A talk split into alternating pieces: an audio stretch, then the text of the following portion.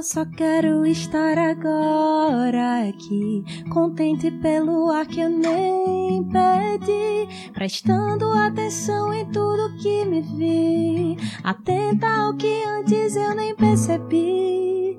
Eu não quero perder de vista aqui a eternidade toca esse instante aqui. E é nesse lugar que estou e permaneço até mudar de canto e fim e recomeço.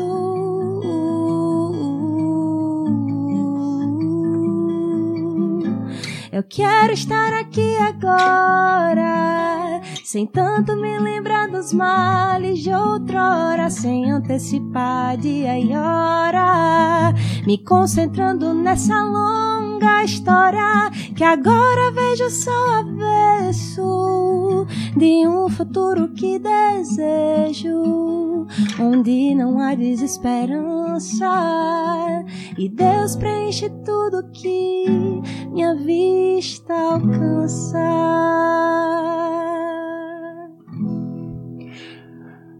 Ah, amém. Amém. Agradeço a oportunidade. em nome de Jesus. Muito bom, muito bom. É isso, galera, é isso, é isso. Você quer começar? A gente não combinou, né? Quem ia Sim, começar? Não, não combinamos nada. Estamos recebendo Anelo. É. Anelo fica um, um nome, outro, vira outro nome, né? Anelô. É verdade, é verdade. Anelô. Fui Ana Heloísa. nome. Que honra estar te recebendo aqui. Já, a gente já, eu já escuto você, eu acho que há uns três anos. É E você, Bruno? mesmo? É, eu acho que. Poxa. Ah, desde que. Você tava no início do candeeiro, né? Tava. Que eu acho que Então- você então foi uma das primeiras que eu descobri do Candeeiro. Eu acho que Uhum. você e o, e o Manu foram os primeiros que eu descobri. Antes de saber que, o que era Candeeiro e tudo Sim, mais, sim, vocês sim. já apareceram assim pra mim. Aham. Então, muita, muito legal estar te recebendo Oh, aqui. muito Sim. legal pra mim também, gente. Foi de última hora, né? Mas Sim. graças a Deus deu certo. Deu eu certo. queria muito vir aproveitar o podcast, gente. É, não, mas. E eu não vou. É, eu recebi uma. Eu falei com ela, né? Ai, tal, podcast, tal, não sei o quê. Aí ela usou um adjetivo pro podcast que Hum. É meio Foi. feio eu pedir pra ela repetir, né? Mas eu vou Uai. colocar o áudio aqui, eu, né? Ela falou que é o podcast mais arretado. Mais de Minas arretada de Gerais. Minas Gerais. Ah, isso é pra É fazer um verdade. corte de propaganda. Exato. Fala, aí de novo. Fala, pega É podcast forma a forma. Não, mas aí fala qual? Fala o Vitral, Vitral Podcast. O Vitral Podcast é o podcast mais arretado de Minas Gerais. Propaganda, né? Você conhece outros de. Minas, assim? né? Não É. pergunta isso, não. Essa parte a gente vai cortar, tá? A gente vai cortar. Mas então, a gente tem uns recados, né? Antes Sim, de vamos, começar. a gente nunca se apresenta. Né? Sim, verdade. Meu nome é Bruno Santana. Eu sou o Madison Barreto. Sim. E os recados. Vai lá, vamos para recados. Você está nos ouvindo e acredita na causa do que a gente está fazendo, da boa cultura, da boa arte, a partir de uma perspectiva cristã. Você pode nos apoiar de algumas formas. A gente sempre fala aqui nos episódios. Primeiro, compartilhando com as pessoas. Faça o papel aí de vitralizar as pessoas, fazer a- chegar a fazer o vitral nelas. Então indique esse episódio, você que está chegando. É, e também ah, nos apoiando financeiramente, né? Tem três formas de fazer isso. Usando nossos links, a gente é afiliado de três eh, lojas aí, que é a Amazon, Shopee e Magalu. Você pode comprar em qualquer uma dessas lojas usando o nosso link e a gente recebe uma comissãozinha. Segunda forma é sendo um vitralista. A gente tem uma comunidade aí de assinantes do Vitral que tem alguns benefícios, mas principalmente poder nos apoiar e sustentar aqui esse ministério. Mas também a gente tem alguns benefícios, né? Você pode participar de sorteios, de presentinhos que a gente ganha dos convidados. Você trouxe alguma coisa pra gente? Como é que ele é? Não. Ah, é a gente é vai mais sortear o Eu celular trouxe dela. meu, meu carinho, minha consideração. Isso não tem preço, irmão. Não tem preço, não dá É, pra mas vender. vale mais que qualquer coisa. Tem- tem- A gente devia fazer umas coisas assim de sortear para as pessoas poderem vir conhecer os Poxa, convidados, né? Tipo, você vai poder tomar um café com a Ana Isso, Luísa. a- até porque tem uma amiga nossa, abraço aí pra É. Vicky, né, que é uma apoiadora nossa, ela fala, ela falou, quando a Ana foi, eu preciso ir lá, nem que seja pra Teve- ela um casou cafezinho e mês tal. passado teve música sua no casamento. Sim, Meu Deus, e eu é amo muito café. fã. Cadê ela, É muito Vicky? fã, Na poxa. próxima você No, um no Natal, na igreja delas, teve um musical de Natal e elas cantaram uma música sua. Oxe, aquela que você canta massa. com a Juliana. Hum, Esqueci o nome. E com a Catarina Isso, Vambora, eu aquela acho, que é né? vocês três. Visita. Eu não sei quem De compôs, Natal, mas a né? música é muito boa. Ah, sim. Aí elas cantaram assim na igreja, enfim. É muito cantado suas músicas no louvor lá. Oh, Sabia? Não saber disso.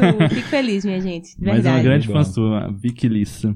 Sim. Beijo, Vicky. Menção honrosa, que já que ela não conseguiu É. Sim. Sim. Mas aí, eu tava falando, e você pode apoiar a gente sendo um vitralista, tá? E os- as opções de assinatura e tal, a gente sempre deixa aí na descrição. Acesse lá vitralistas.alume.com, tá na descrição. E você também pode apoiar a gente pontualmente, né? Sempre tem um Pix, um código de QR Code aparecendo na tela, o código apoie vitral.gmail.com e você pode fazer um Pix pra gente que ajuda a sustentar tudo isso daqui. Precisa ser muito Pix? Não, a mil, partir- dois mil? Exatamente. A partir de muito, tá bom. Exatamente, a partir do, do que Deus colocar no seu coração. Isso, você se sentir tocado, Senhor, por favor. Isso. E você também pode ser um patrocinador do Vitral. Vocês ouviram aí nos últimos episódios, a gente sempre ah, divulgando alguma marca aqui que tem nos apoiado. Você também pode apoiar com a sua marca. É, então faça contato com a gente aí pelos nossos contatos. Tem em qualquer lugar, no Instagram, no YouTube, sempre tem um tanto de links lá possíveis. O nosso contato não, não falta forma de falar com a gente. Mas aí, vamos convidar? Sim, vamos lá. Ana, E, que- vocês estão sentindo calor ou tá bem, bom o ar é, Pra tá bem tá calor, né? É. Eu tô sentindo um calorzinho. Ah, você tá acostumado com Ah, 40 é. graus. Sim, o calor amazônico, Diminui, gente. é. Ah, é Bota outro no modo nível, turbo É então. parada. Que a gente congela quem tá lá operando e aqui falta, verdade. falta ar às vezes. Ah, verdade. sim. Mas Exatamente. beleza. Mas e aí, Então, vamos Ana? lá. Então, você está passando por Minas, Sim. mas você veio de. Você já veio direto de onde você estava e tal? Lá Pra do, do Minas? campo? É? Ou Ah, você, tá, sim. você tá de férias, né? Isso, eu tô de férias. Eu voltei no final de março. Uhum. Aí fiquei um, um tempo com a minha família no interior lá do Rio Grande do Norte, né? Que eu sou de lá. É, depois fiquei uns dias em Natal pra rever a minha A igreja. Jael tá ali. É, é a minha irmã Potiguar. é, fui rever o pessoal da minha igreja, meu irmão mora lá também, revi Uhum. Jaionara, inclusive, alguns amigos, né? E aí depois eu decidi ficar duas semanas assim em viagem, né, Pra reencontrar alguns amigos e familiares também. Uhum. Então eu tenho alguns amigos do Candeeiro na Bahia, Sim. tenho uma prima minha que cresceu comigo, a gente é praticamente irmã, que ela mora aqui em Minas. Uhum. E aí aproveitei também pra conhecer alguns lugares que eu não conhecia aqui, né? Uhum, Dar uma, uma descansada mesmo, assim, pra retornar pro campo renovada, enfim. Sim. Nesse um ano que você tá no campo, você não chegou a ver sua família, ninguém? Você Não. tava lá? Eu fiquei direto lá. É. Caraca. É uma Vamos experiência de ouvir imersão. essas assim. experiências aí É. também. Mas Sim. primeiro se apresente, assim, pra Sim. quem não sabe quem é Ana Heloísa. Quem é Ana Heloísa? Tá bom. Nossa, é difícil essa pergunta, né? Sim, sim. Mas enfim, eu me chamo Ana Heloísa, eu sou lá do Rio Grande do Norte, né? Sou potiguar. Nasci na cidade de Currais Novos. Ah, Perto, você também é de inclusive. Currais São Novos? novos? Então, o Julinho Olha. veio aqui, né? Sim. Julinho de Tia Lica. Ele é de um povoado chamado Sim. Currais Novos. Eu sou da Ah. cidade de Currais Novos. Mas é perto? É na não? mesma região ali, Ah, tá. na região do Seridó, que a gente chama, né? Hum, Uma das Vale do regiões, Seridó. isso, do estado. É, eu nasci lá, só que eu cresci em outra cidade mais no interior, que é a cidade de Florânia. Lá que eu cresci a minha infância, começo da adolescência. Depois, em 2013, eu me mudei para Natal para fazer psicologia, né? Eu Uhum. cursei a graduação de psicologia. E lá, durante aquele período, eu já comecei a me envolver com, com missões, com o Ministério Universitário, né? Que é a, a Cru Campus, a antiga Cruzada Estudantil. E foi também nesse período que a música começou a aflorar. Então, atualmente, eu, eu sou uma das artistas do, do Coletivo Candeeiro, né?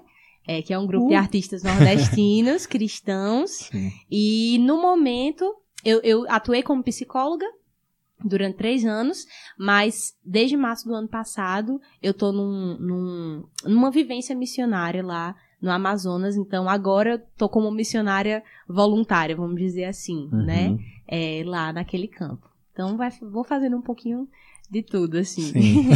Mas você já Legal. tinha essa ideia de missões antes de entrar pra faculdade? Ou foi ali quando você entrou em contato com o movimento estudantil? Como é que foi Uhum. isso, assim?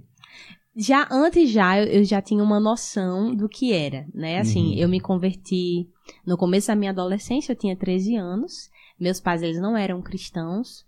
Eles tinham um contexto religioso bem sincrético lá em casa, assim, né? Minha mãe principalmente, ela cria em várias coisas ao mesmo tempo, então eu não cresci com aquela vivência de igreja, né? Diferente da minha prima que eu citei aqui, que Uhum. o pai dela é pastor, então, desde pequenininha ela já cresceu ali e era quando eu ia pra casa dela ou quando eles iam pra nossa casa nas férias que eu tinha o contato com o que era um culto doméstico, que era ir numa igreja evangélica, né? Eu tinha mais contato com a Bíblia, enfim.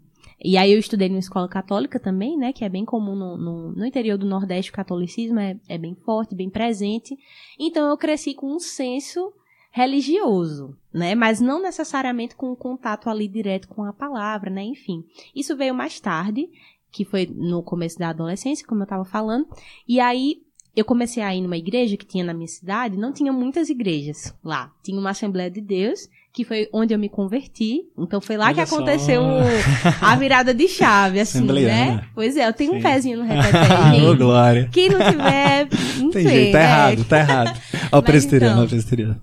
Pô, mas tem eu tenho um pezinho na presbiteriana também. Olha porque meu só. tio é pastor presbiteriano, esse Sim. que eu falei. Então, né? Legal. Mas, Equilíbrio é tudo. não, tem tudo. Na minha família tem Sim. tudo. Minha, minha mãe veio da Assembleia de Deus, minha, lado da minha mãe e minha avó, todo mundo Assembleia de Deus. Uhum. Lado do meu pai, todo mundo batista. E alguns que desviaram para o presbiteriano. Olha como é que ele é. E a gente está gravando no prédio de uma presbiteriana. Exato, tá exato. entendendo? Abraço, galera. Mas enfim, aí, aí na, minha igre... na minha cidade tinha, é, tinha uma assembleia, tinha uma, uma adventista do sétimo dia, né? Uhum. Tinha uma batista que estava num processo de plantação e tinha uma igreja de Cristo, que é uma igreja e as outras não eram. É, esse é o nome da denominação, Sim. né? Que é bem presente lá no Nordeste, assim, lá no Rio Grande do Norte, em, em Mossoró, ali na minha cidade, em Currais Novos, ela tá presente. Eu acho que não é uma denominação de, de projeção, assim, nacional, né? Pelo Uhum. menos eu conheço mais lá na, na região mesmo, Fortaleza, enfim. Aí eu acabei indo para a Igreja de Cristo, né? E lá o meu líder de jovens, né? Ele tinha um- uma visão é, de discipulado muito forte, assim. Então, ele realmente acompanhava a gente. E ele já tinha uma visão ali missionária. Então, a gente, por exemplo, ia fazer retiro de carnaval da igreja, né? Aí a gente buscava um povoado próximo da cidade para fazer o retiro. E a gente aproveitava e, e- e se relacionava com as pessoas daquele povoado, evangelizava, às vezes fazia isso na cidade. Então, querendo ou não, isso já foi a sementinha ali no meu Uhum. coração, brotando, né? É, eu lembro que em 2012, que foi o, o último ano que eu efetivamente congreguei lá, porque depois eu me mudei para Natal para estudar, mas em 2012 teve uma conferência missionária na nossa igreja, a primeira conferência. E a gente recebeu um casal de missionários da dessa denominação que tinham um trabalho em Guiné-Bissau, em África, e no sertão potiguar, né? E aí eu lembro deles contando, assim, da vida deles, que eles tinham uma carreira bem sucedida, mas Deus eh, chamou eles para o ministério em tempo integral. E aí eles falavam de como era a vida de um missionário, de outras culturas, e, né, da cultura guineense, a cultura sertaneja, que querendo ou não foi uma cultura que eu cresci com muita proximidade, né? Mas eu lembro que foi ouvindo a história deles, daquele casal que ali o fogo Aí começou a queimar, entendeu? aí, aí, aí foi que realmente eu, eu comecei a pensar seriamente sobre isso. Assim, será que isso que eu tô sentindo é, é coisa minha ou Deus que tá movendo meu coração pra eu estar envolvida mais com missões, né? Isso com quantos anos? Com. Isso foi há 11 anos atrás. Eu tô com 28, então. Eu tinha 17. Uhum. É, 17 anos, isso. Tava prestes a entrar na universidade. E aí, o que acontece? Eu saí da minha cidade pra ir pra Natal pra estudar, pra ir pra faculdade. Eu não conhecia ninguém, assim, de Natal. Só a minha colega de, de apartamento que estudou comigo no ensino médio, né? A gente já era amiga fazia um tempo. Mas, assim, uma menina do interior, saindo pra uma cidade maior, né? É, entrando na universidade, as pessoas faziam um bicho de sete cabeças de que era a universidade, Uhum, né? Sim. E eu ficava, meu Deus, e agora? E aí eu lembro que eu orava muito, assim, pedindo que o Senhor me desse amigos e irmãos na fé, naquele lugar, né? Uhum. E Deus foi respondendo essa oração, assim, acho que mais do que eu imaginei, do que eu pensei, sabe? É, eu acho que com pouco tempo que eu tava morando em Natal, eu já tinha uma boa rede de apoio, assim, sabe? De, de amigos da turma e de irmãos em Cristo mesmo, pessoas que, que a gente foi aprofundando, assim, os relacionamentos. E aí foi aí que eu conheci a CRU, que é esse Uhum. ministério que Janara, inclusive, minha amiga que tá aqui nos bastidores, ela conhece, conhece bem. Sim. E aí, pra mim foi uma virada de chave ali, porque eu Uhum. não imaginava que na universidade poderia existir um, um, um grupo de estudantes Se tem interessados. de crente, né? Tipo é. assim, e tentando ser Tem- crente. Tem a É. CRU aqui em, em Minas, você sabe? Tem, não Tem. tem, Jaio? Tem? sim. Tem, tem sim. Tá nascendo. tá nascendo. Ah, ela tá crescendo. plantando? Você tá plantando ou não? junto com a equipe do Guia, né? Missionários, é que estamos dando apoio, né? Ah, É, sim. Pra- Ah, sim. sim, é, as pessoas que estão ouvindo a gente não ouviram ela, que não tem É. microfone. É. Ela, ela disse que tá plantando aqui junto com uma equipe, né? Isso, tá isso. nascendo, legal. É, mas eu- eu já eu ouvi falar da CRU porque eu era Uhum. da ABU, né? Que é um, Ah, um movimento sim, pa- sim. parecido, Concorrente, assim, né? né? É concorrente. Oh, Aí a que gente sempre isso. falava mal, aquela CRU, não sei o quê. Não, sacanagem. Mas a gente... Eu lembro que tinha... é, Eu sempre ouvia falar, assim, da CRU. Eu acho que não é tão grande realmente ainda aqui, mas... Sim. Mas, pelo que eu entendi, é mais forte lá, então, no Nordeste, é isso? No Nordeste é bem forte, né? Assim. Muito, só não aqui. Isso, Só só, não não em aqui em Minas. Minas, mas Ah, no tá. Rio é forte. no Rio é bem forte a- a- o movimento da Aham. CRU. É, acho que no Sudeste, principalmente no, no Rio, Espírito Santo. Entendi. Isso. Sim. No Nordeste é bem, é bem presente, assim, o movimento da Bahia tem uma Uhum. expressão, assim. Hoje o movimento em Natal também, no Rio Grande do Norte, graças a Deus, tem crescido, né, Jaionara? Uhum. Enfim, e aí eu pedia muito a Deus para encontrar essa, essa, essa comunidade de, de fé ali, vamos dizer Uhum. assim, na universidade. E Deus respondeu me apresentando a CRU, né? Que é esse grupo, esse ministério que visa é, compartilhar o evangelho com os estudantes, ajudar eles nessa caminhada espiritual e também fomentar um, um, uma, um desejo missionário de expandir o movimento para outras universidades de, e, de, e, de, e de desenvolver um ministério pessoal, assim, para que aquele estudante encontre a sua vocação. Seja é, ligada diretamente à profissão dele, à formação que ele está tendo ali na faculdade, seja para um chamado missionário integral, como aconteceu já com várias pessoas, né? Uhum. Eu acho que em relação a isso eu tô no meio do caminho, né? Aí, depois a gente pode falar mais sobre isso. Sim. Mas enfim, aí, aí foi a partir da CRU que eu comecei a ir é, em projetos missionários com mais frequência. Sim. Antes de para um projeto da CRU, eu me lembro que eu já estava envolvida nas atividades no campus, né, lá na, na, na UFRN, em Natal, que era onde eu estudava. Mas o primeiro projeto missionário mesmo que eu fui foi no sertão do Piauí, em 2014. Eu fui para um projeto de impacto lá. A minha antiga igreja, que é essa igreja de Cristo que eu falei, que eu ainda era membro, só que eu não conseguia estar sempre lá, porque eu já estava em outra cidade. Mas sempre que eu podia, eu ia ao interior, né? É, eles me enviaram para esse projeto, né? Eu falei com, com aquele meu líder de discipulado, falei com o pastor, e aí eles me enviaram e foi lá nesse projeto que eu tive uma confirmação, assim, não, eu realmente Deus está me chamando para Uhum. estar envolvida diretamente com missões e talvez seja em tempo integral. E aí eu lembro que eu voltei doida, assim, desse projeto. Eu voltei querendo fazer uma mochila e voltar pro Piauí, assim, não queria mais terminar minha graduação, sabe? Mas pelo que tá Enfim. contando, isso aí daí foi pelo menos oito anos atrás. É, E oito você anos foi pra missão atrás. ano passado, né? É, é uma, Então tem um, tem um tem, tem um uma percurso. caminhada bem longa aí É, até chegar nisso. Tem, tem, tem sim. Porque foi nesse projeto de 2014 que eu tive a confirmação mesmo, assim, nossa, quando eu tava lá, o sentimento que eu tinha no meu coração era, eu poderia fazer isso a vida inteira, sabe? Uhum. E aí Deus foi confirmando isso de várias formas lá. E aí eu voltei nessa crise enorme. Só que eu já tá, eu tava na faculdade já envolvida com a CRU, mas querendo sair da faculdade, fazer um seminário, ou voltar É. direto pro campo, enfim, fazer alguma Aquela coisa. famosa crise. Aquela assim, de- famosa crise, eu não suportava mais estar na sala de aula. Eu pensava, meu Deus, eu podia estar evangelizando, eu tô aqui assistindo. Perdendo tempo. É, vendo os estágios de Piaget, por Sim. quê? Enfim, mas eu entendo que essa minha crise, assim, também teve, teve a ver com uma construção na minha cabeça, né, que acho que há muitos jovens universitários podem se identificar, né, muitos jovens cristãos, na verdade, Uhum. no Brasil, com essa ideia bem, bem dualista mesmo, assim, do tipo, ah, minha, minha vivência na faculdade tem nada a ver com a minha fé. Ou então, o curso que eu tô fazendo tem nada a ver com a vocação que Deus está me chamando. Uhum. Então, na minha cabeça era assim, ou eu faço uma coisa ou eu faço outra. Eu não via como conciliar isso. E aí eu voltei desse projeto, que esse projeto foi nas férias do meio do ano da faculdade. Então eu voltei, as aulas já retornaram. Só que eu não conseguia ir pra, pra universidade. Eu lembro que eu tava me ajeitando assim, tomando banho, me trocando pra ir. E eu começava a chorar, porque eu não queria ir. Era uma crise profunda, do tipo, será que eu tô indo pro lugar que Deus quer que eu esteja nesse momento? Será que eu tô me desviando do caminho, sabe? Que ele apresentou pra mim ali.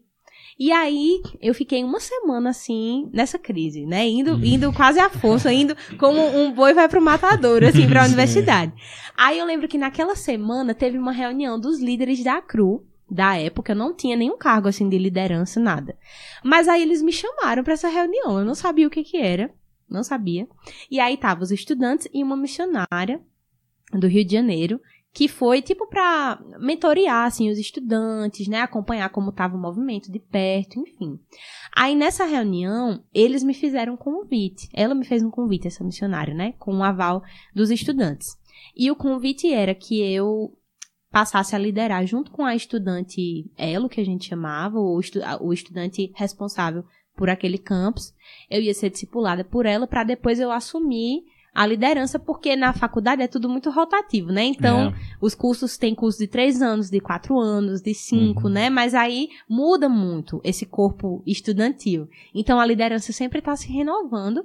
Essa líder da época estava perto de sair da faculdade e não tinha quem assumisse. E aí, eles conversaram, entraram no consenso de me fazer esse convite. Aí, na hora que ela me fez esse convite, me veio como, como a, a resposta do que eu tava perguntando pra Deus, assim, Deus, eu devo continuar na universidade ou eu devo ir pra missão? Uhum. E a resposta de Deus foi, você vai ficar na universidade já na missão, entendeu? As duas As As coisas. duas coisas. E aí, pra mim, a faculdade foi uma grande jornada espiritual. Assim, tanto pelo envolvimento com a CRU, é, quanto pelas crises que eu passei também, sabe? É, a crise de fé que eu tive no meio do caminho, é, que foram importantes para forjar ali o que eu creio, né? Então é aquela coisa, se você tá num ambiente confortável ali, só de igreja, todos os seus amigos são crentes Uhum. e tal, sua fé nunca vai ser desafiada. E a gente precisa disso para para provar, para que essa fé se prove verdadeira, né? E até Hum. para que você é, prove para você mesmo, assim, tenha mais certeza, né?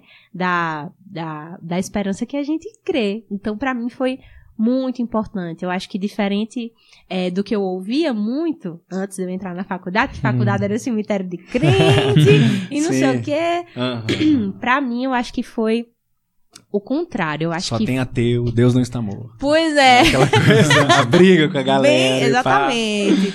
Mas assim, comigo, graça, pela graça de Deus, assim, eu sei que foi a graça e a misericórdia de Deus comigo. Foi outra experiência, foi uma experiência de aprofundamento da fé e de muitas certezas em relação à vocação, sabe? Então, Uhum. foi um tempo muito precioso. Aí, logo depois disso que eu, que eu disse sim para esse convite, aí eu sempre ia para algum projeto missionário da CRU.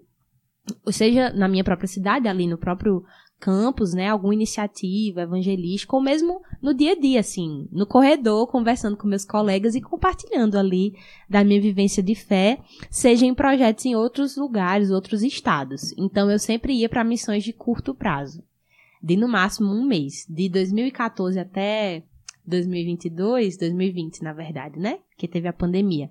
Eu sempre ia nas férias para algum projeto. Nunca tinha tido uma vivência maior de missões, que é o que eu tive Ah, oito anos depois, que eu tive agora, né?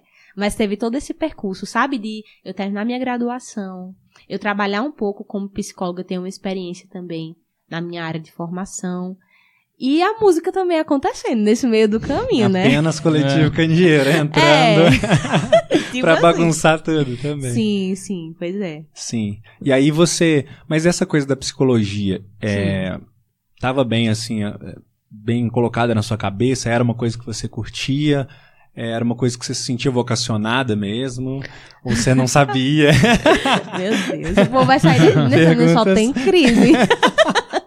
Não, mas é assim, é, eu lembro quando eu ia, quando, quando eu tava perto de fazer o, o SISU, né, eu fiz o Enem e ia aplicar pro SISU ali em 2012, né, eu Uhum. terminei o ensino médio em 2012, o ensino médio eu fiz no IF, não sei se aqui chama I, IFMG. IFMG. É, IFMG mesmo. pronto, eu fiz o IFRN lá, Uhum, na cidade que eu nasci, que foi Currais Novos, uhum. e aí eu lembro que só tinha dois cursos. Tinha ou o integrado, né? O ensino médio com o técnico. Tinha o técnico em alimentos e o técnico em informática. Alimentos eu nem sabia direito como era o curso, então já descartei, Ah, deve né? ser só ficar comendo, certeza. Mas tem a ver com engenharia de quero esse. alimentos, né? Essa Chega lá e fala, que isso? Que tanto de química que é esse, né? Tipo assim, né? Pois E que é. horas é o lanche? né? É. Mas então, aí e o outro curso era técnico em informática. Aí Sim. eu fiquei, ah, eu gosto, eu, eu go- gostava já de mexer em computador, nessas coisas, né? Tinha algum interesse assim pela tecnologia, mas fui, né? Fui, vamos ver como vai ser esse técnico. Eu fui muito mais é, pela qualidade do ensino, de- do ensino regular, do ensino médio mesmo, do IF. é, e também por ser uma escola pública, né, facilitou assim o, o, o processo financeiramente para Uhum. pra gente, pra minha família na época. É, e aí, tá, eu fiz o técnico em informática e me identifiquei com algumas coisas. Com é, a área de. Eu lembro que ne- nesse período eu, amava estudar física, então eu quis ser professora Jura? de física. Que isso? Eu quis fazer licenciatura em física. Eu ainda amo, eu gosto muito. É. Eu quis fazer é, engenharia elétrica. O porque... quê? Jura? Pois é, porque eu amei. Ele também. Tu é de Eu- engenharia Isso é que elétrica. eu fiz, né? Assim, eu, Ah. não, eu não finalizei, eu fiz cinco anos de engenharia Você elétrica. fez cinco anos? Eu fiz Você cinco foi anos, você longe, acredita? Bruno. Aqui, ó, revelei pra vocês aqui. Eu fiz cinco anos de engenharia elétrica. Mas você foi. Eram quantos anos? Então você formou, né? Não, lógico que não. porque é engenharia elétrica. né? Ah, porque você foi tomando pau e É, aí. exatamente. Você falou essa questão de crise aí, né? Enfim, É. eu tenho várias histórias aqui. Eu tenho, Então. tenho cinco podcasts só de eu falando disso aí. Enfim, pode falar. Todo podcast ele fala de uma crise eu falo, diferente. gente, crise é a minha. Isso aqui. Sim. Sim. Mas então, aí eu queria fazer engenharia elétrica. Eu botei na cabeça que queria fazer. Ainda bem que Então, você não fez então tinha licenciatura em física, tinha engenharia elétrica, tinha é, letras. Eu queria muito fazer ou letras português, ou letras inglês, ou letras espanhol. Porque eu, eu gosto muito de, de literatura, enfim, e de língua estrangeira, né? Então, eu, eu gos- já gostava e já sabia é, um pouco do espanhol, um pouco do inglês, queria me aperfeiçoar e tal. Mas, enfim, tinha aí esses cursos e tinha lá no final da, da, da fila psicologia. Uhum. Por que psicologia? E, ah, tinha filosofia também, que eu Uai, amava filosofia. Tudo juntinho ali, A minha- filosofia e psicologia. Era a minha crise no ensino médio, que era ou filosofia ou engenharia elétrica. Era... Quando é. eu conto isso, a galera fala assim, Pois você tava é. muito decidido. Exatamente. Aí, então, eu tinha essa lista de cursos, né? Na minha cabeça. E isso, assim, o Enem, eu já tinha feito o Enem e tinha que aplicar pro SISU e ainda tava com muita dúvida. Aí, psicologia tava lá no final. Uhum. Por quê? Eu tinha um desejo, assim, uma curiosidade de conhecer a área. Desde criança, minhas amigas diziam que eu era a amiga que elas procuravam pra falar, para contar problema. Sim. Porque eu, eu tinha, eu já tinha uma, uma disposição pra ouvir. Hoje eu percebo que é uma coisa mais do meu, do meu temperamento mesmo, de ser mais introspectivo. Então, eu observo mais, eu escuto mais. Uhum. A não ser no podcast, que aí eu vou falar muito. Que é pra isso, É. que é pra isso. Mas assim, no meu, no meu dia a dia, normalmente, é, eu sou uma pessoa mais calada mesmo, assim, né? Mais, mais introspectiva e que tem um interesse em ouvir as pessoas, em ouvir a história delas, em ouvir o dilema, os dilemas. Então, desde criança eu já tinha essa, esse gosto, assim, por, por ouvir os problemas das minhas amigas. Aí elas ficavam falando, ai, você é a nossa psicóloga, minha, e não sei o quê. Então, acho que isso foi alimentando né, é, em mim esse desejo de conhecer mais a área. Aí tá, só que aí chegou, faltava uma semana pra eu aplicar o SISU e eu tinha que escolher dois cursos pra colocar, né, na época. Eu, não sei como tá hoje, né, de- dez anos depois. Mas o que acontece? Eu tava com a minha, a minha amiga que morou comigo em Natal, né, a minha minha colega do ensino médio, e tava as duas nessa crise, só que ela, ela fez o técnico em informática também, e pra ela foi assim, a vida dela era na informática, era programação, era engenharia da computação. Ela tinha muita certeza. Decidida, né? Muito Deve ser bom ser decidida. assim, né? É, Deve e, ser muito e legal. eu tava nesse mar de possibilidades, né? Uhum. Aí eu lembro que um dia ela, ela chegou, ela anotou os cursos que eu tinha dúvida, e aí, foi- e aí ela foi me perguntando, ela foi dizendo, Aninha, por que você quer isso aqui? E não sei o quê. Eu lembro que até administração tinha nessa lista, e eu não sou boa em administrar. Enfim, mas, sei lá, Por isso mesmo você queria estudar, né? Só tinha... Vou olhar que eu sou pior e eu vou nesse... É, talvez fosse. Mas enfim, aí ela foi me perguntando. E, e foi muito bom esse exercício, assim, dela me indagar, porque aí eu fui percebendo, realmente, isso aqui não faz sentido, isso aqui não faz sentido, isso aqui não faz sentido. Aí os dois que sobraram foi psicologia e letras. Aí eu falei, tá, esses aqui eu, eu acho que eu me encontro mais nessas áreas. Aí eu apliquei a nota do SISU pra psicologia em Natal e pra letras, se eu não me engano, foi letras espanhol em Currais Novos, que já tinha lá esse Uhum. curso, né? Na cidade do, que os meus pais é, iam morar, enfim, que, e que eu tava também praticamente morando, porque o IF era lá. Então eu, eu ficava mais tempo lá. Aí apliquei pros dois e passei pros dois cursos, pra psicologia e pra letras. Aí foi outra Nossa, questão que foi. E você não me agora? ajuda? Pra onde eu vou?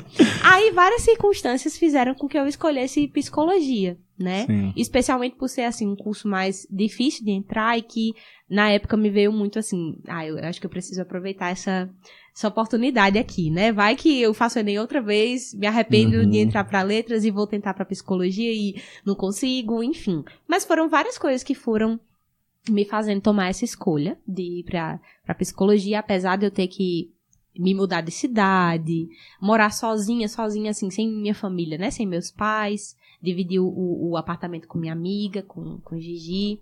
Mas foi um período, assim, foi uma decisão muito acertada, eu acho, porque foi Deus que realmente guiou, sabe? Eu fico às vezes me perguntando Uhum. onde eu estaria se eu tivesse tomado outro caminho, né? Assim, porque foi lá que muita coisa da missão e da música floresceu. Então eu acho que Deus realmente tinha esse esse esse plano, né? Esse trajeto.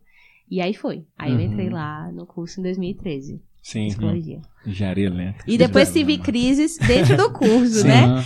A, a crise de ficar ou não no curso, Sim. depois a crise de qual abordagem escolher, porque a Hum. psicologia tem várias, Tem essa. são várias psicologias, Uhum. né?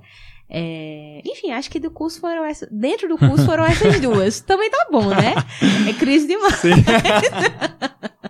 Sei como é. Mas é que. Aí tem a música, né? É. Aí vem a música. E a Onde música que sempre teve aí, presente, é? Como é que Uhum. foi? Você, cantava na igreja quando você era criança, essas coisas? Coralzinho infantil? Então, Ela não era crente. Eu né? não era- Ah, tá, você não é. era. É. Você, você foi pra igreja na Adolescência, adolescência, então, né? né? é, eu fui na, pra adolescência. Mas o que que acontece?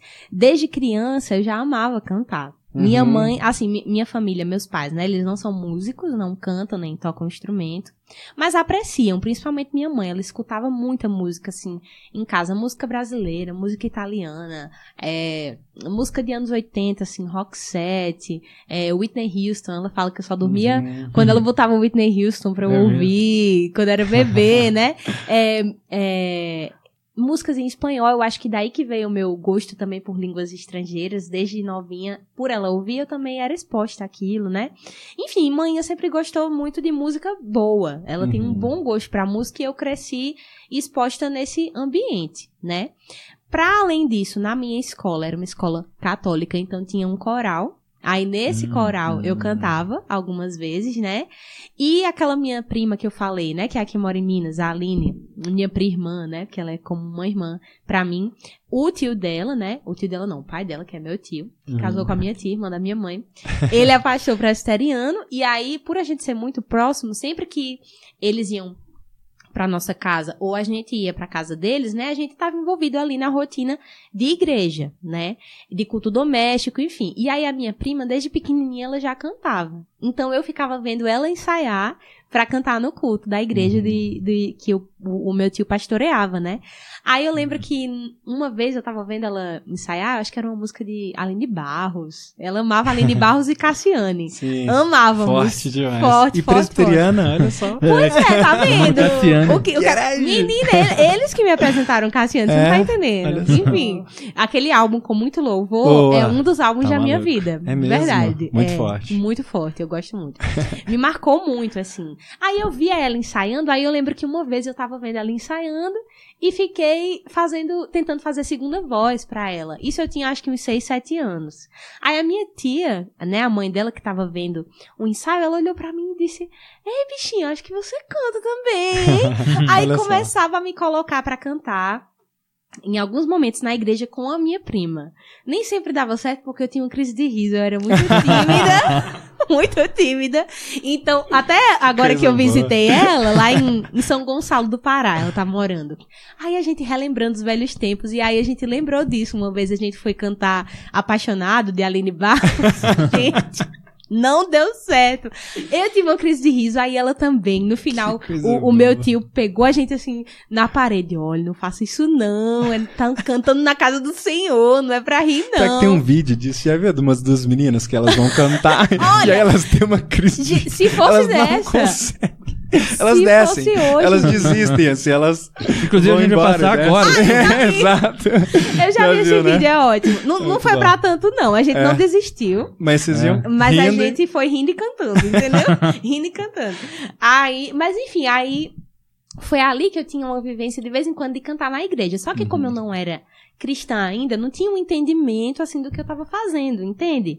É, mas eu sempre amei música, sempre gostei muito de ouvir música, de cantar. E eu cantava na- muito na escola, em coral, em apresentação cultural que tinha, sei lá, Dia das Mães, Dia da Mulher, Dia das Crianças, dia- qualquer dia que tivesse, Feira de Uhum. Ciências. Qualquer desculpinha. É, aí eu tava lá cantando. Eu, eu me envolvi com, com, com muita coisa artística, assim, na época da escola. Então, com, com música, com, com teatro também, com pintura. Legal. Todo, Uhum. Todas essas são coisas que eu gosto de fazer e que eu acho que em algum momento eu até cheguei a me perguntar: será que eu sigo aqui no teatro? É Será que, que eu sigo aqui? Não teve crise, né, em relação a isso. Não teve crise, não. É. Porque eu acho que a música tomou um lugar maior, então essas coisas ficaram mais secundárias. Ainda que eu Sim. goste, eu amo, eu gosto demais. Às vezes eu pego, assim, um tempinho e vou desenhar, ou vou pintar alguma coisa. Mas hoje são coisas mais periféricas, assim, né? Quem Mas sabe... da música com o resto, É, a música, ela ficou mais... sim. Mas eu faço da música com Sim. psicologia, com engenharia, Ah. babá, e pá. Ah, não! Eu não, não, não tava na minha lista música, É, sabia? Sim. Mas eu tenho Você não ainda... pensou em estudar música dentro da sua lista de cursos pra fazer? É. Tinha música, Então, não? Não tinha música, mas durante a graduação de psicologia eu pensei em fazer um técnico de violão e, um Uhum. e algum técnico de canto, porque tinha lá na escola de música da, da UFRN, tinha cursos mais curtos, só que aí ficava aquela coisa, como é que eu vou conciliar com a minha formação em psicologia, Uhum. sabe? Então, talvez eu ainda faça algum curso dessa, desse assim, de, de- principalmente de violão, eu quero muito aprender a, a aprimorar mais, né? Porque eu toco violão de uma forma básica, eu toco o suficiente para conseguir compor, mas Uhum. não de uma forma assim mais mais virtuosa, mais técnica, da sabe? guia, mas da guia. Mas, ah, não, da, gui- pra, dar- pra tocar como da guia, não tem curso que Não te tem ajude. curso que ajude, não, né? Tem é que você nascer de nascer novo. É, você nascer de em um novo. lugar específico, com pessoas específicas. Exatamente, na Paraíba, tem que nascer lá, perfeito. entendeu? Eu nasci perto, aí não deu, não deu certo. Foi quase. Mas enfim, mas aí eu não tive crise nesse nível, não, em relação a, a uma formação em música. Mas eu tive uma crise em relação a seguir ou não na música, como Uhum. cantora, compositora. Essa crise eu tive. Porque, assim, eu, eu sempre me envolvi com música.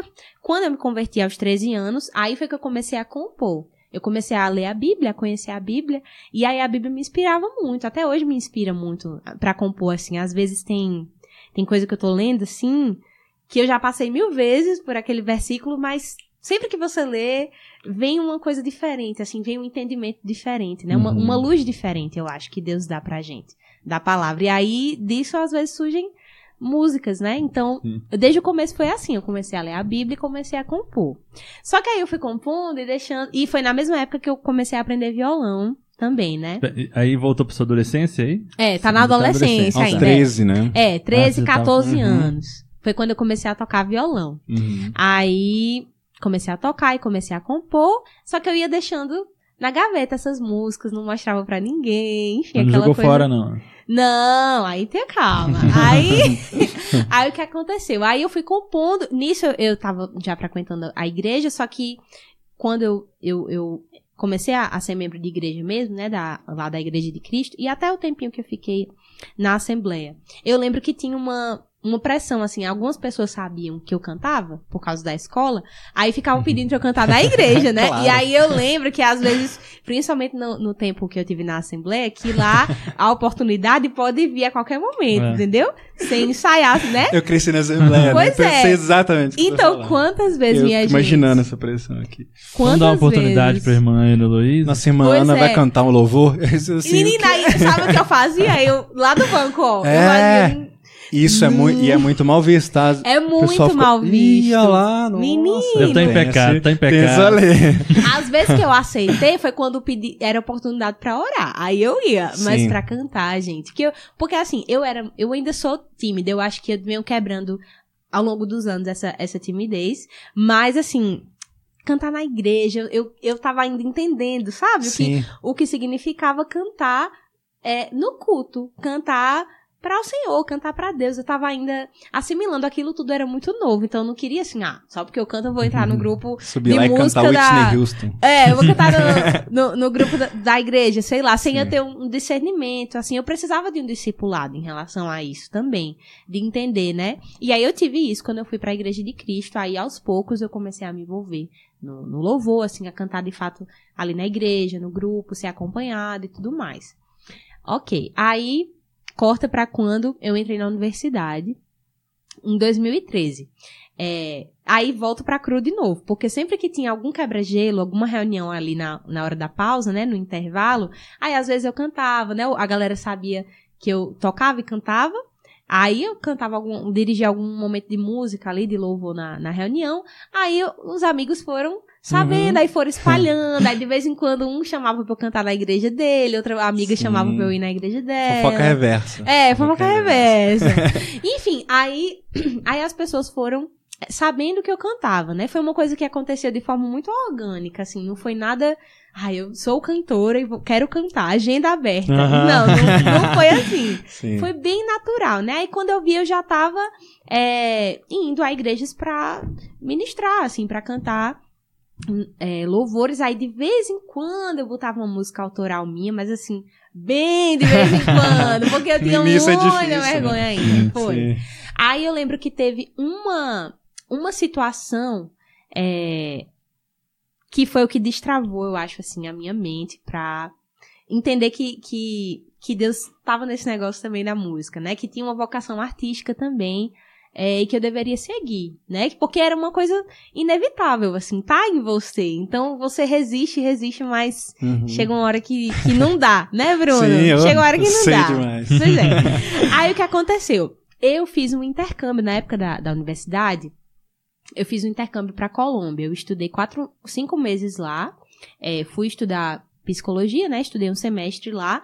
Só que eu também fui com uma motivação missionária, porque naquela época eu já lembrava em oração, assim, da, da Colômbia, né? A Colômbia, eu não lembro agora se ela tá nessa lista atualizada do Portas Abertas, né?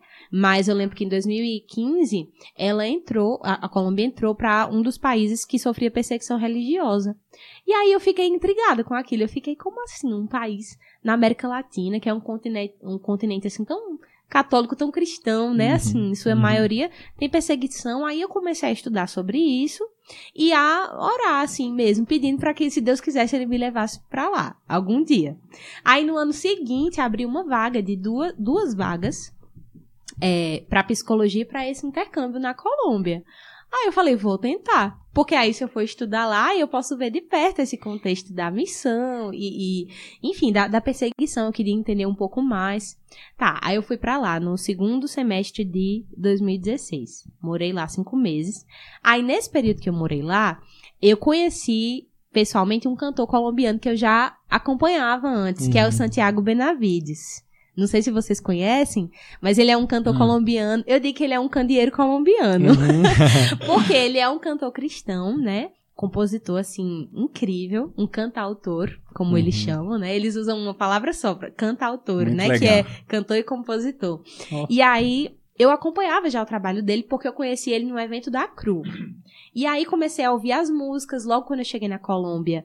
Comecei a ouvir as canções dele, que são músicas bem regionais. Ele também tem essa coisa de fazer uma música cristã, inteligente, com Uhum. ritmos latinos, sabe? Então, é, nossa, é, mu- é muito rica, assim, a discografia Que dele. legal.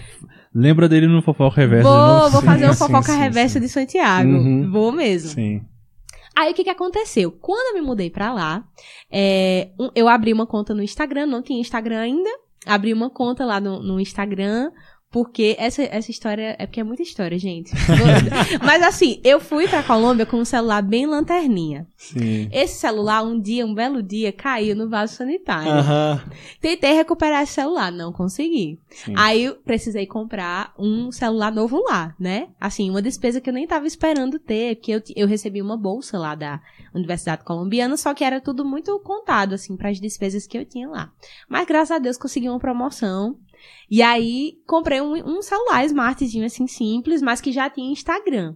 E na época eu, eu tinha um hobby com fotografia, assim. Eu gosto muito de fotografia também. Tudo que é essas artes eu acho legal. Coisa né? boa. Aí. Mais um, mais uma Mais coisa um, na mais lista uma aí. Beleza. Aí eu pensei, vou criar uma conta no Instagram pra postar as fotos legais que eu vou tirar aqui e tudo mais, né? Uhum. Tudo bem. Aí criei essa conta. E aí eu lembro que eu postei um videozinho cantando uma música de Santiago. De Santiago Benavides, né? Porque eu tava ouvindo muito ele lá pra me familiarizar mais com o idioma, com o espanhol. Eu morava com uma família de colombianos lá. E tudo na faculdade era no espanhol, na escrita, na fala, né? Tudo. Então a música me ajuda muito a memorizar. Aí eu comecei a ouvir muito ele. Aí um dia eu gravei um videozinho no Instagram cantando uma música dele. Só que ele viu esse vídeo. Eu- isso foi uma quarta-feira que eu gravei, uma terça-feira que eu gravei, né? Aí ele comentou o vídeo e, e botou lá no comentário, Ana, manda um, um- me escreva aqui nesse e-mail. Aí botou o e-mail dele lá. Aí, oxe, como assim? Ele, pra que ele quer que eu escreva o e-mail? Uhum. Quem é essa pessoa, né? Enfim. Aí, aí eu mandei um e-mail pra ele dizendo quem eu era, que eu era brasileira, que tá- era um estudante que tava no intercâmbio na Colômbia e tal, tal, tal, e que gostava muito do trabalho dele.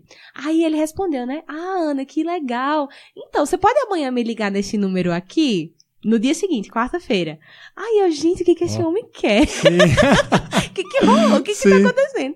Aí, aí eu entrei em contato, né, por WhatsApp. E aí ele me ligou, aí ele disse, Ana, essa semana a gente vai fazer uma gravação em estúdio lá em Bogotá, que é a capital da, da Uhum. Colômbia, né? A gente vai fazer uma série de vídeos ao vivo. E eu queria que você viesse e gravasse essa música comigo. Caraca. Do nada. Assim, assim. Do nada. Foi mais assustador do que a oportunidade lá da Assembleia. né? É, menino. Vamos ouvir Aí- a nossa irmã Ana agora. Gente, aí eu fiquei assim, quê? aí, aí, e ele falou, né? Eu, nossa, Tiago, mas assim, eu sou uma bolsista, eu não tenho como. Porque eu tava morando numa cidade é, na costa da Colômbia, então era distante de, de Uhum, Bogotá, é. eu teria que ir de avião. Eu acho que era uma distância um pouco como hum, Natal. São Paulo? Um pouco mais perto. Eu acho que a Colômbia não é tão pequena, grande, é pequena. Não, Uhum. mas eu acho que seria tipo assim. É, Uma hora e meia de, de voo, eu acho. Uhum. é, Ah, tá. menor, é a menor. A distância de Natal São Paulo é, é três horas. É, mas seria tipo uma hora e meia de Uhum. voo, né? Não era, ra- não era perto. Sim. Eu teria que ir de avião. Aí eu falei que não tinha condições. Ele disse: Não, não se preocupe que a gente é, vai te ajudar e tal, vai pagar suas passagens e. Você- Enfim, aí eu. Ok. Ah, já que. Um dia, um dia pro outro, praticamente, né? Na mesma semana. Espera, você postou o vídeo que dia da semana? Eu postei na. Te... Ó, o celular caiu no, no vaso, o celular velho. Na se-. No domingo. Na segunda, eu comprei o celular novo. Sim. Na terça. Vou estrear, gravei. Na, é, na terça. aí criei a conta do Instagram. Sim. Na terça, gravei esse vídeo. Aham. Na quarta, ele me liga e faz esse convite. Porque eles iam gravar no sábado daquela semana. Caramba. Eu sempre fico pensando, se meu celular não tivesse caído no vaso, Tá vendo? isso teria acontecido? Não Uhum. sei. Então, se o celular, ca... se o seu celular cair no vaso, Que- pode ser uma Algum grande oportunidade. colombiano pode te ligar essa semana. Sim. É sério, pode ser uma grande oportunidade que vai Amém. aparecer. Amém, eu caí no chão, né? O seu caiu, né, mano? Mas É. ninguém. Menino, Ninguém me é. ligou, Aí o que aconteceu? No sábado daquela semana eu tava em Bogotá. E aí Uhum. já cheguei pra gente Que gravar. doideira. Foi. Aí por que que, por que que esse encontro com o Santiago foi importante? Porque durante a gravação a gente gravou duas músicas e aí ele ficava me perguntando: "E aí, Ana, o que que você faz no Brasil? Você é cantora?" E eu: "Não, assim, eu canto na igreja, eu sou estudante de psicologia e tal, mas não sou cantora, não tenho uma carreira na música." Aí ele ficava: "Tu tienes que gravar um disco. Você tem que gravar um CD." Uhum. E ele ficava no meu pé, assim, dizendo, Ana. E aí ele perguntava, você compõe, não sei o quê. Ele foi instigando isso no meu coração, sabe? Aí, enfim, ele foi uma pessoa que Deus usou pra me. Eu acho que me mentorear nesse processo de me entender enquanto uma artista. Enquanto alguém que queria mexer com arte. Porque ele é um artista, mas ele não é um artista. Uma estrela, tá entendendo? Uhum. Ele, é um, ele é um artista no sentido de ser um arteiro, assim, de, de ser alguém que ama fazer arte, que entende isso como vocação, é, mas que leva uma vida simples, sabe? Tem uma visão missionária também muito é, forte nas músicas de Santiago e na vida dele. Então eu acho que ele foi a pessoa que uniu duas coisas que eu já amava, assim, que era a música e o desejo de fazer missões. Então Uhum. eu vi nele uma pessoa pra me espelhar. Né? Legal. Então ele foi essa pessoa que ficou me cutucando, assim. Aí, quando eu tinha a oportunidade dele cantar em algum lugar e eu podia ir, aconteceu uma, duas vezes, né, da gente cantar junto em, em congressos, enfim. E aí ele sempre que a gente se Uhum. encontrava, E, e essas Falando. gravações, e tá, tá disponível essa gravação? tá disponível, sim. Pô, como é que acha isso? Vamos deixar o link Ó, aí. coloca Santiago Benavides Uhum. e Ana Heloísa. Sim. Aí vai Ah, aparecer tá. lá. Se botar o nome já aparece. Bota o nome. É, mas, mas a gente gravou uma música chamada Amigo Fiel e Sensidia. Em Uhum. Sensidia, que foi a que eu gravei o vídeo no Instagram, que ele viu e tal, eu canto uma parte em português. Porque era Uhum. isso que ele queria também. Ele queria alguma representante brasileira. Ah, então foi que muito legal. providencial, sabe? Assim, tudo. Aí pronto, aí ele foi uma das pessoas que Deus usou. E aí eu saí desses encontros com ele, assim, decidida a gravar as músicas que eu tinha na gaveta, que eram aquelas que eu compunha, enfim. Aí, aí eu pensei, vou gravar um EP. Não posso gravar um álbum ainda, porque eu não tenho o, o recurso. Vou gravar um EP. Quando eu terminar a faculdade. Então, eu terminei a graduação em 2018. Quando foi em 2019, eu falei, pronto, agora vai. Agora eu vou tentar Uhum. né? Aí fiz um orçamento de quanto Uhum. daria mais ou menos pra gravar um EP com cinco músicas, né, e tal. E aí abri uma vaquinha online, Sim. num Catarse, Sim. né?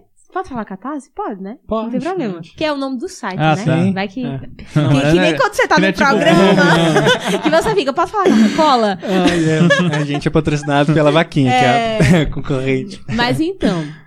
Aí eu abri esse catarse, né? Só que na minha cabeça. Porque foi assim, eu, eu tive um, um- Eu consegui dar um passo de coragem, só que eu ainda tava com medo. Com Uhum. medo de, de ser uma coisa ainda. De vez em quando eu tenho essas crises. De, de, de, de- de ser uma coisa mais na minha cabeça do que de fato um, um desejo de Deus, assim. Uhum. E, e aí tem momentos que eu sempre. Em algum momento eu me pego numa crise dessa, assim, é pra continuar na música? Será que é isso mesmo? Não sei o quê. Aí vem uma pessoa e fala algo que me encoraja, e aí eu fico, não, eu vou continuar, sabe? Uhum. Enfim. é, aí o que aconteceu? Eu abri esse catarse, só que eu falei assim: vai ser um catarse tudo ou nada. Se em Uhum. 40 dias eu não conseguir o valor, né, da, da, da, da vaquinha lá, aí você perdia tudo, né? Tinha uma opção que você podia ficar com o valor que conseguisse quando completasse lá os, o- a Uhum. meta, o prazo, né? E tinha outra opção que não, que era tudo ou nada. Ou você conseguia o valor, ou você Uhum. perdia tudo. E eu botei essa opção. Porque eu pensei assim, vamos ver se Deus tiver nesse negócio. Vai dar Vamos ver, certo. então, Deus. Essa que é isso mesmo. Mas assim, foi uma coisa meio. meio tudo ou nada mesmo. Porque pra mim, naquele momento, era isso. Pra mim era assim, ou vai ser agora que eu tô com coragem. Esse salto de fé, assim. Esse é um salto de fé. Uhum. Ou vai ser agora, ou não vai ser nunca mais. Na minha Uhum. cabeça era assim. Então, mas graças a Deus deu certo. Aí é quando Deus foi é, entrançando, né, entrelaçando a, a minha caminhada com os meninos do candeeiro. Uhum. Com o Marco. Teles, com o da Guia. Especialmente com eles dois, que estavam bem lá nesse, nesse início, né? Aí foi meio que ao mesmo tempo, assim, porque eu tava. No período que eu tava fazendo a vaquinha, João Manô tinha acabado de lançar o primeiro disco dele, o Ecoar. Uhum. Quando ainda não tinha candeeiro, né? Não tinha um Uhum. coletivo, mas Daniel, o Daniel Alves, o da Guia, o Marco produziram esse disco, né? Do, do João. E eu já tinha escutado. E achei uma coisa assim, eu fiquei, quem é esse menino? Sim. Quem são essas pessoas? o trabalho de Marco eu já conhecia, né? já conhecia Você não conhecia ele, só a música que a gente Você não já conhecia pessoalmente, o assim, Marco né? Teles. É. Ah, já conhecia Já conhecia. pessoalmente, Ah, tá. já. Inclusive, foi bem engraçado o nosso primeiro encontro. Porque, assim, eu conheci o trabalho de Marco através de um casal de missionários, bem amigos meus, que já conheciam o trabalho dele e me apresentaram. E aí eu ouvi e fiquei, caraca, que incrível esse cara é aqui da Paraíba. Sim. Enfim, e aí eu lembro que eu escutava, gostava muito, né? Você já viu os clipes dele lá. já, a época rockzona Ah, dele, sim. cabelo É grande, vídeo lá. sim. Ele tinha cabelo grande. Glória do rei. É, sim, sim. Então, eu acompanhava já o trabalho de Marco, mas não conhecia ele pessoalmente. A gente se encontrou pessoalmente a primeira vez num, numa conferência da CRU em 2018, que eu fui cantar e ele, ele foi cantar uma noite lá, e eu fui cantar ao longo do, do- dos dias do congresso. Aí eu lembro que eu tava no refeitório, e aí ele tava lá com, com a Monique, o, o Theo e o Joãozinho, né? É, lá no, no refeitório, eles, e aí eu vi eles de longe, né? Vi Marco de longe, mas eu fiquei, não vou falar, não, não vou te entrar, não. Vou ficar aqui na minha. Depois eu falo com ele. Sim. Enfim, só que aí ele me viu, aí ele disse: Ei, você é a menina daquele vídeo? Gritando, né, de longe. É, porque, porque em 2017, no ano anterior, eu já tinha lançado é, O Caminho e o Guia, Uhum. que foi a primeira música autoral que eu lancei, de fato. Que também foi outra coisa doida de como essa música veio a sair da minha gaveta. Uhum. Que dá outra história, assim. Mas enfim, gravei essa música, alguém mandou o vídeo pra Marco, ele já conhecia, e ele tem essa coisa meio de olheiro, assim. Marco é muito visionário, então ele vê uma pessoa e ele já vê um potencial nela que outras pessoas não estão vendo, ou que ela não tá vendo, sabe? Uhum. É, ele tem essa coisa assim meio caçadora, né? De, de procurar e encontrar esses artistas, enfim, essas pessoas que fazem arte cristã. Aí ele já conhecia a minha música. E eu fiquei, oxi, como assim? aí, aí eu falei. Ah, sou! Aí ele, ah, muito legal sua música, viu? Foi assim, a primeira troca foi bem rápida. Aí no ano seguinte ele lançou o Vida Após o Gospel, né? O, o livro dele. Uhum. E aí eu encontrei ele num, num, num pequeno evento de lançamento que ele fez lá em Campina Grande, durante o Consciência Cristã, que é esse evento que tem lá, nessa conferência. Aí, aí lá ele me deu um livro. É, não, eu, rece- eu ganhei esse livro de um amigo, e ele, mas ele fez a dedicatória lá.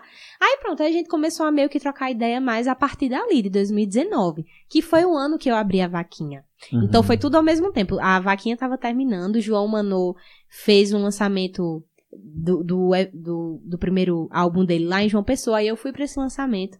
Aí Marco é, juntou eu e João pra gente cantar uma música juntos, que é Povo Redenção, Uhum. esse feat.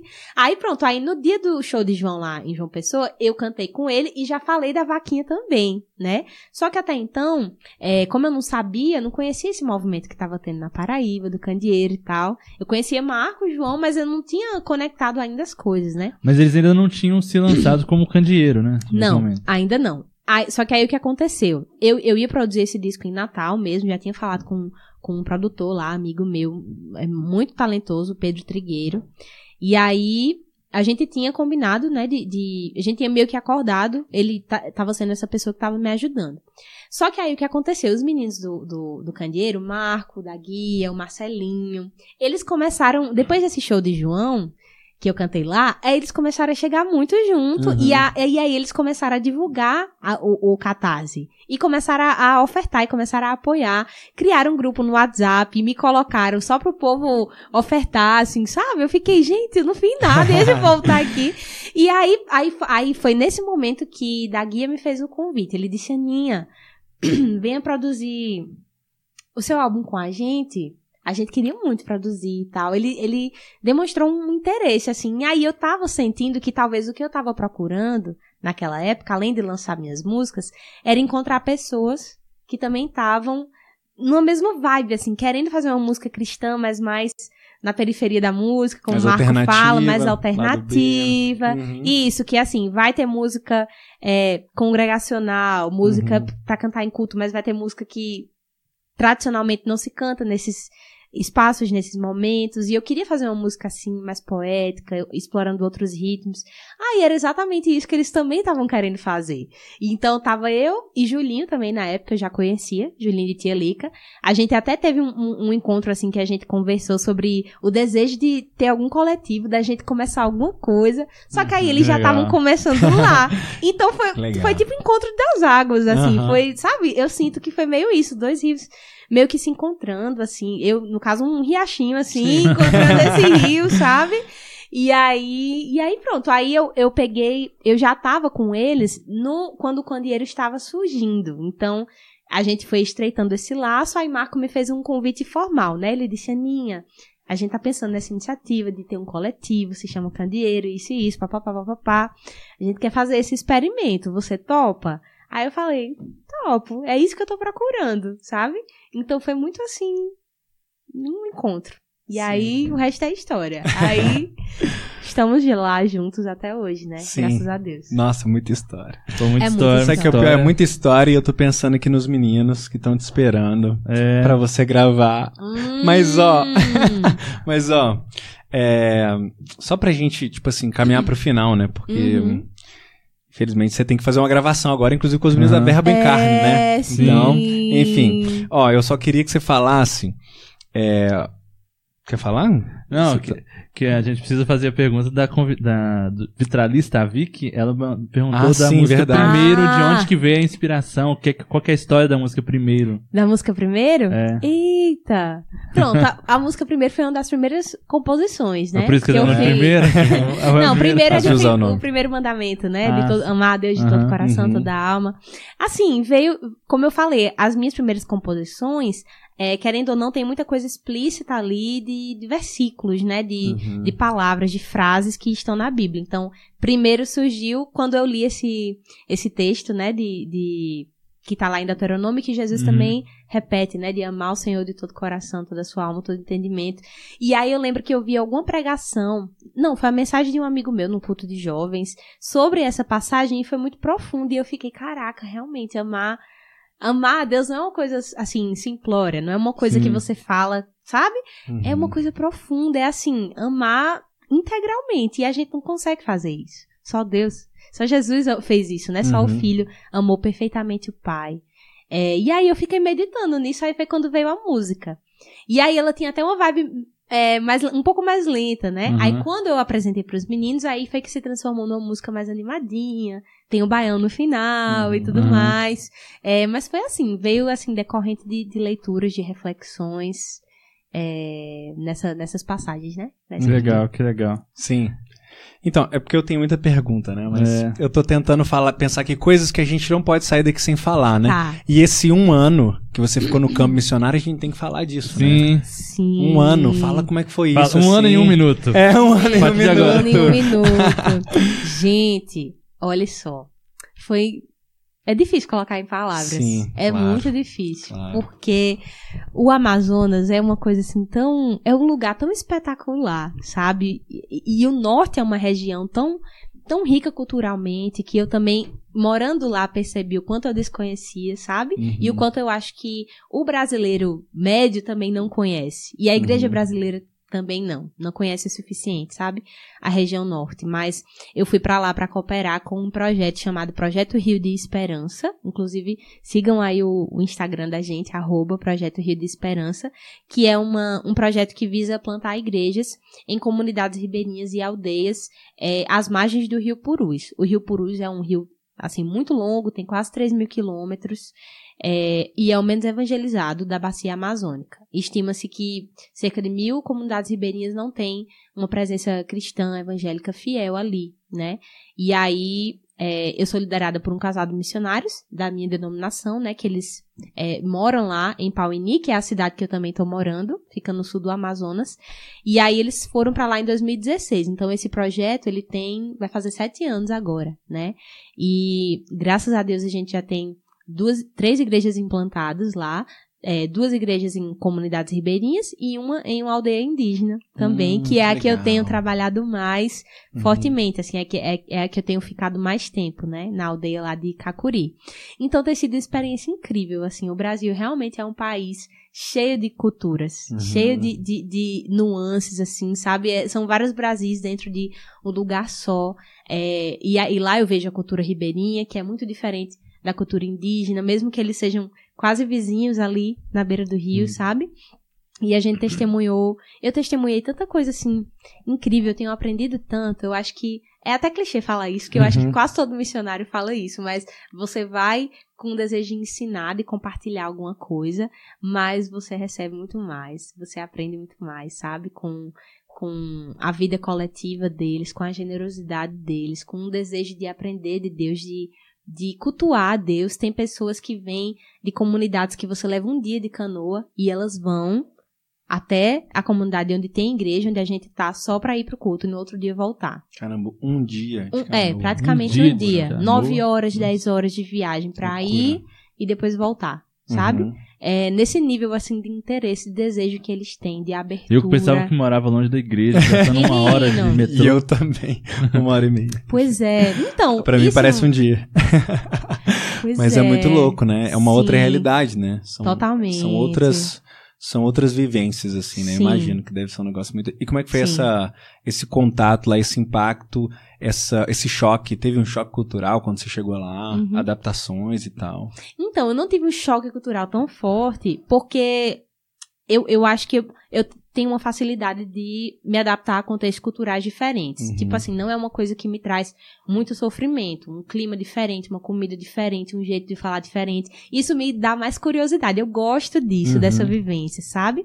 É, eu acho que é, coisas que que foram mais chocantes, assim, com o tempo, foi é, o, o, o fato de estar longe, assim, da família, né? Quando passou alguns meses, eu acho que eu senti um pouco mais essa distância, sabe? E você teve outras experiências, assim, de ficar longe. Que você foi pra Tive, Colômbia. É, tive, lugares, né? tive. Só que sempre, por exemplo, a Colômbia foi cinco meses, não foi um ano, né? Aham. Então, é, foi um tempo menor. É, e lá eu fiquei um ano fechadinho mesmo, um ano e. É, um ano e pouquinho. Mas foi praticamente isso. Então, eu não tive tanto um choque assim de, nossa, que coisa estranha, entendeu? Sim. Uhum. Não, não tive isso. Mas eu acho que o, eu acho que o desafio maior, quando você tá num campo transcultural como esse, né? É, é de abrir sua mente, assim, pra ver outras formas de, de.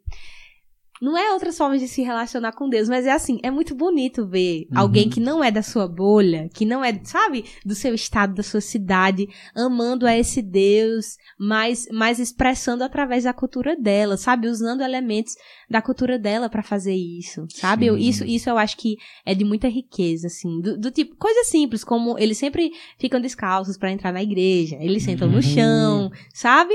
É, a forma da pregação, é, eles, eles compreendem mais um raciocínio mais circular, através de histórias, de narrativas, não é aquela coisa, né, é, bem três pontos, Sim. entendeu? E a aplicação, não é assim. Então, isso me, me- Isso te faz ver assim, nossa, como a graça de Deus é multiforme, entendeu? Uhum. E como ela é grande o suficiente para alcançar o coração de, de qualquer pessoa. E uma coisa que eu tenho visto lá muito é, assim forte é o desejo deles mesmos, o desejo missionário neles mesmos. Então, é, tem alguns irmãos indígenas, né, da aldeia de Cacuri que falam: agora eu quero ir em outra aldeia para fazer isso que vocês estão fazendo Nossa, aqui, para levar esse evangelho para outras pessoas, Uhum, sabe?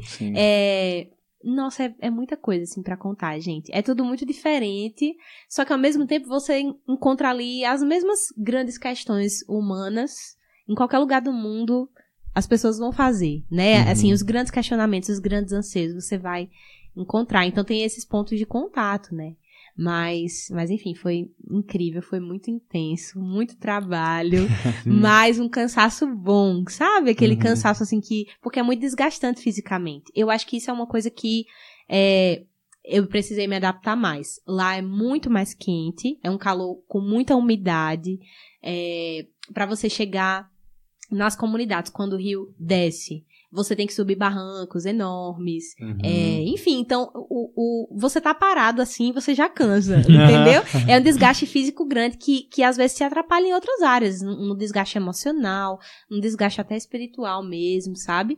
Então, acho que isso foi uma coisa que eu aprendi a. Eu, eu tô aprendendo, né, a ver os, os meus limites e, e como respeitar esses limites, mas continuar é, é, frutificando, buscando frutificar ali, né? Uhum. Mas enfim, é incrível. incrível. E, e como que é, assim, de... Enquanto artista, assim, também, que você- além da música, você gosta de várias outras artes. Hum, Você tem experiência de viver isso lá, no sim. campo? Como é que é? Assim, o pessoal gosta de música? Ah, sim, eles amam música, amam a gente fazer um, sei lá, um louvorzão, todo Quem mundo reúne, maluco? toca. Porque eles é, têm um pouco da música própria deles também. Sim. Como que conecta isso, assim? Como que é o louvor, assim, num culto? Olha só, de- é porque assim, a, a gente trabalha com comunidades tradicionais, só que elas moram na beira do rio. Aham. Na beira do rio é diferente de quando você tem uma aldeia num contexto de isolamento, que ela é mais dentro Ah, da mata, ela é- sabe? Ela tem menos contato com o urbano. Quando tem menos contato com o urbano, tem coisas é, da musicalidade, da cultura de modo geral, mais, mais preservadas, né? E bem Aham. presentes. Não é o caso dessas comunidades que a gente trabalha. Mas assim, eles, por exemplo, nas comunidades ribeirinhas, eles têm algumas cantigas populares, né?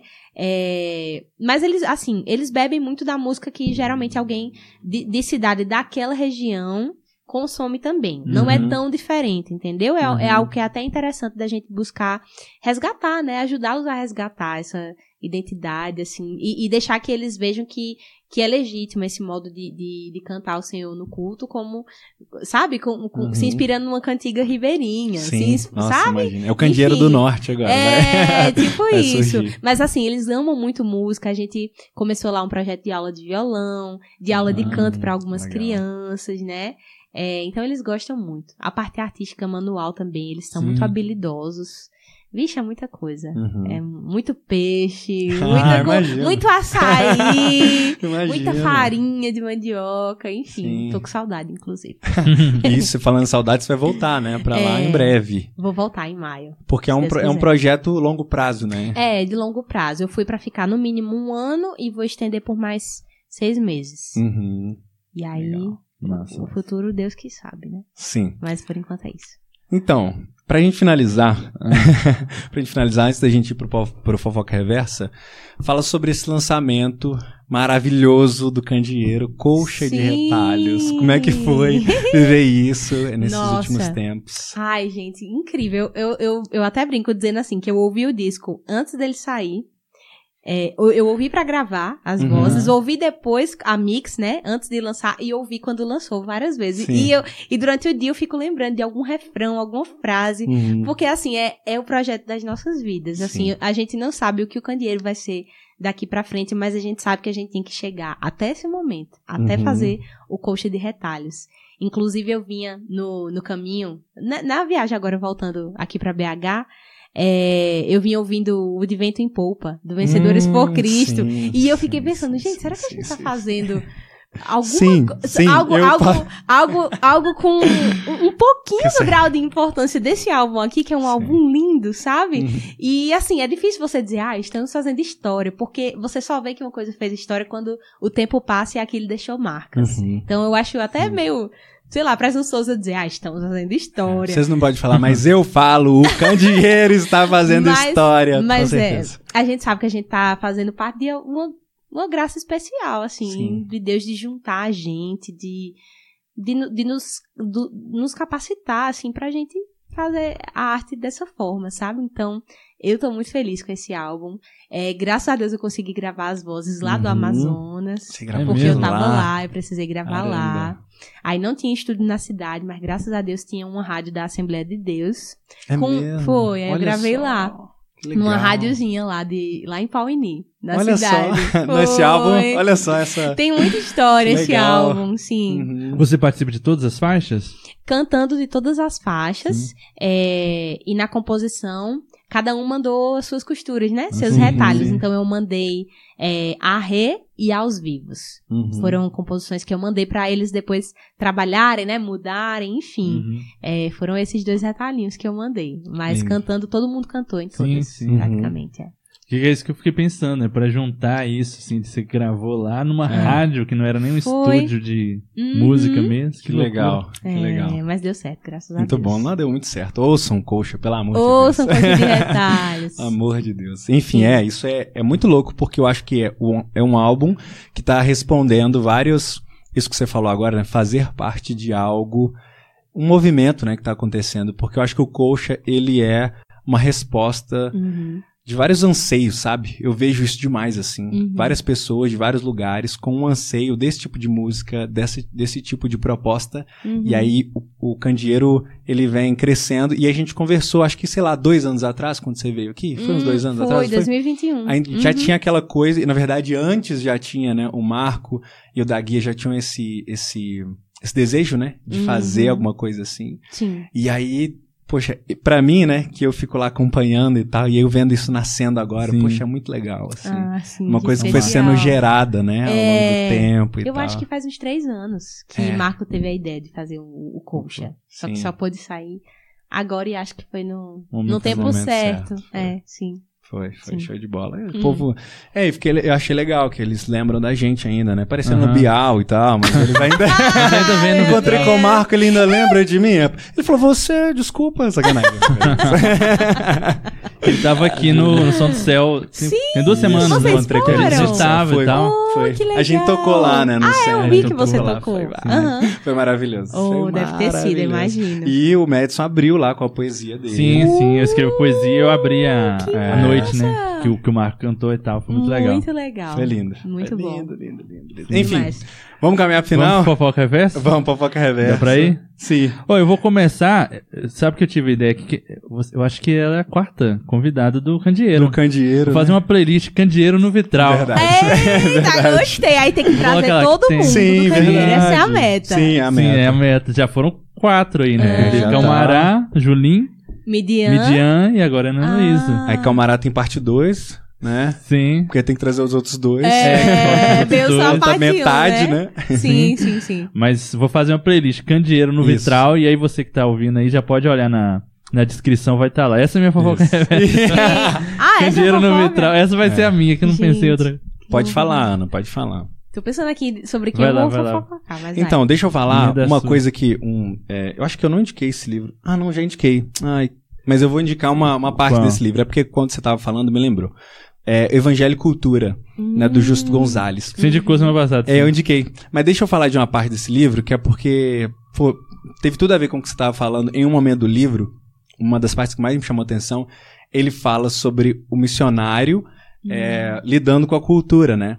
E ele fala Uhum. do missionário em um momento em que ele é, prega o evangelho para essas pessoas, as pessoas recebem o evangelho, mas em um determinado momento essas pessoas elas se apossam do evangelho de uma forma assim tão integral, né, tão delas, que elas passam a viver o evangelho de acordo com a cultura delas, digamos assim, né? Claro que não tô falando de uma mudança do evangelho, né? Uhum. Mas de uma contextualização Sim. e aquilo passa a ser algo delas, né? E aí eu Uhum. lembrei disso que você falou, né? Tipo assim, agora eles já querem replicar isso, eles É. querem falar "Ah, isso que, a gente, que isso que você tá fazendo, eu quero fazer também em outra cidade e tal. Sim. Enfim, lembrei desse trecho. Quero reindicar esse, esse trecho aí. É Sim. porque eu tava aqui nessa, nessa na cabeça, mas esqueci que eu já É. indiquei na semana passada. Mas, enfim, ou seja, é muito bom o livro, então. Você leia. terminou de ler? Terminei, Eu terminei. quero emprestado. Ah, inclusive. desculpa, mas não é. Sim. Eu Eu te alugo. falar pra você trazer Eu hoje. te alugo. Ah, gente. É muito bom. Olha, gente, eu vou fazer uma fofoca aqui, mas que é meio antiga, né? É que eu já falei, À mas vontade. eu queria muito recomendar que vocês ouvissem o De Vento em Popa. Sim. Sabe por que eu tô falando isso? Sim. Porque eu não tinha ouvido até ontem. Jura? A primeira vez que eu ouvi esse álbum Sério? todo Nossa. foi ontem, eu ouvi hoje de novo e eu E fiquei, aqui, gente. É do Jimmy tem pouca história que o, É, que o do Marcelo, Marcelo Roberto contou? Marcelo Gilberto contou aqui que foi em Minas. Exatamente a faixa de vento em Minas. popa, né? A que é a faixa de vento em É, popa foi gente. composta aqui, É. em Minas. Que disco Que- lindo. Que, e o Marco, e o Ma- Marco, Marcelo Galberto foi o primeiro a ouvir, ele contou isso pra gente, que ele tava no. Era num, era num chalé lá no acampamento É, da MPC. sim. E aí lá tem um Uhum. lago. E aí o. Como é que chama o cara do. O Botelho, o Edilson Botelho. Isso. E aí tava vendo lá, assim, um. Eu acho que era um barco à vela mesmo. É, que tipo um no- barquinho. é, assim, Ah. E aí ele foi escrever. Poxa, Sim. É, aí mostrou pro Marcelo. E aí mostrou pro falou Marcelo isso. assim: o que, que você acha que tal? Olha Essa essa música música. maravilhosa, tá? Boa.